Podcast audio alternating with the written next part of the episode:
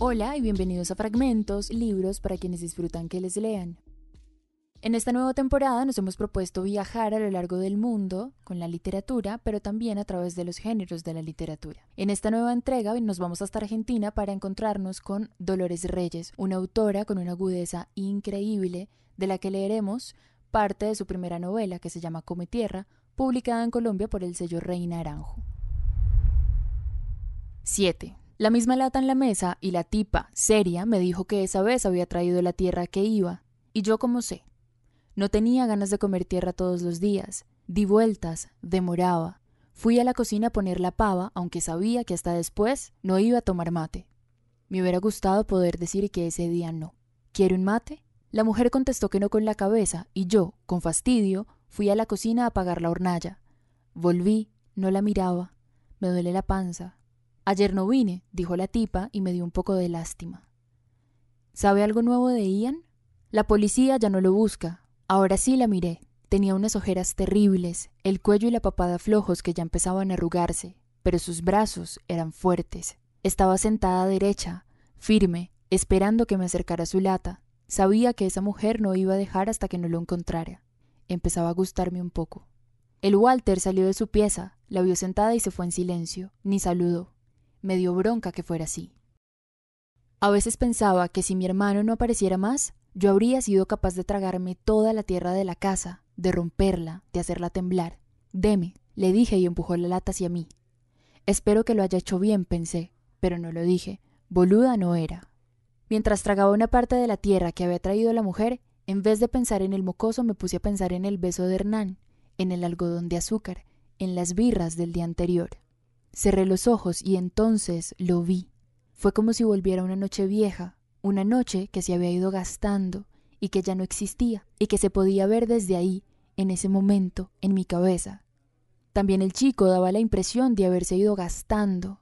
Parecía drogado. El hombre lo empujó.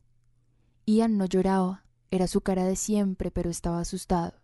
El hombre, vestido con un guardapolvo verde, miraba a Ian. Ya conocía yo a ese hombre, no me gustaba. Miraba al mocoso como si lo estuviese midiendo. Ian casi no se sostenía, se le cerraban los ojos y la cabeza se le iba para los costados. Se sacudió, tratando de abrir los ojos de nuevo y de hacer pie. Parecía que el aire se le hubiese convertido en algo extraño. Ian se cayó. Su cuerpo, ahora, estaba en el suelo.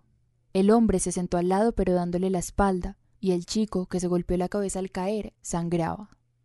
Ese hombre era su padre, antes lo miraba fijo, pero ahora que el cuerpo del chico estaba vencido, en el piso, hacía como si no estuviera. Sacó un encendedor del bolsillo del guardapolvo y se puso a fumar. Miró el cigarrillo y después fijó la vista adelante, más allá del humo, a donde yo no llegaba a ver. Fumó un rato, tranquilo. Después se levantó. Caminó hacia un auto. Traté de ver la patente, pero no pude. Abrió la puerta atrás y sacó unas bolsas negras. Buscó unos minutos algo más, pero al parecer no lo encontró y abandonó. Volvió hacia donde estaba Ian, lo alzó y con las bolsas y el cuerpo del chico en brazos empezó a alejarse. Se metió entre unos yuyos muy altos. Traté de seguirlos, pero ya no pude. No los vi más y me costaba moverme. Por más que tratara, no podía avanzar. Me fui quedando paralizada. Me sentía una estatua, clavada en esa mierda. Miré para abajo buscando tierra, pero solo encontré basura que se comía mis zapatillas.